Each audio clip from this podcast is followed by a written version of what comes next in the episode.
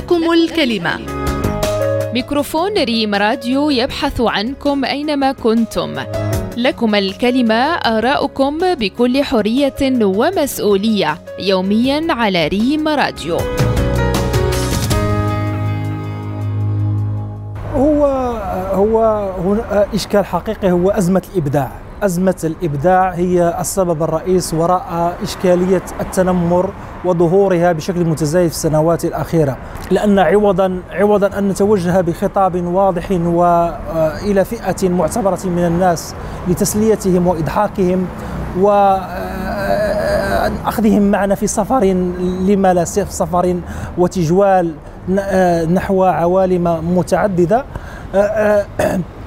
بسبب أزمة الإبداع نذهب إلى التقليل منهم. آه أنت في حاجة أنك تبسط وتجلس هذا تفوج واحد شوية ولكن كيخرج لك بعض المرات شي هضره خايبة ما كتستحملهاش فهمتي؟ باش قلت لك أنا بعضياتهم حنا ما تيهموناش ولكن خص الاحترام يكون ما بين ما بين الأشخاص يعني ما بين ما بين الكوميديا وما بين آية في الفن بصفة عامة. في أي ميدان يكون الاحترام واحد يحترم الآخر. آه تنشوف أن شوية الكوميديين أو الفنانون كصفة عامة شوية يحترموا الفن. وإذا كانوا هيديروا شي حاجة يوصلوها للمشاهد أو للمجموعات الوليدات دابا الصغار ديالنا كيتفرجوا في هذا الشيء وصلوها لهم بواحد التلقائيه تكون زوينة.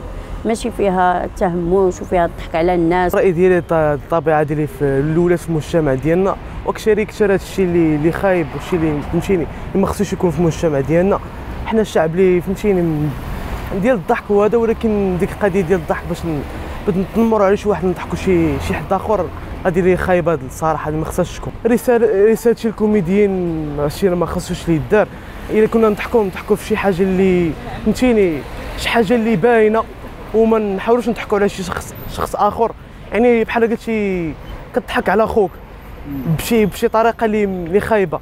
حنا كنا خوت وكنا سواسيه هذا الموضوع هذا من بين المواضيع اللي خصنا نهضروا عليهم حيت ولينا كنشوفوا بزاف ديال الفكاهيين أنهم كيستغلوا المنصب ديالهم كفكاهيين باش أنهم كيتخطاو الحدود وكيهضروا في مواضيع اللي ربما ما خصهمش يهضروا فيها.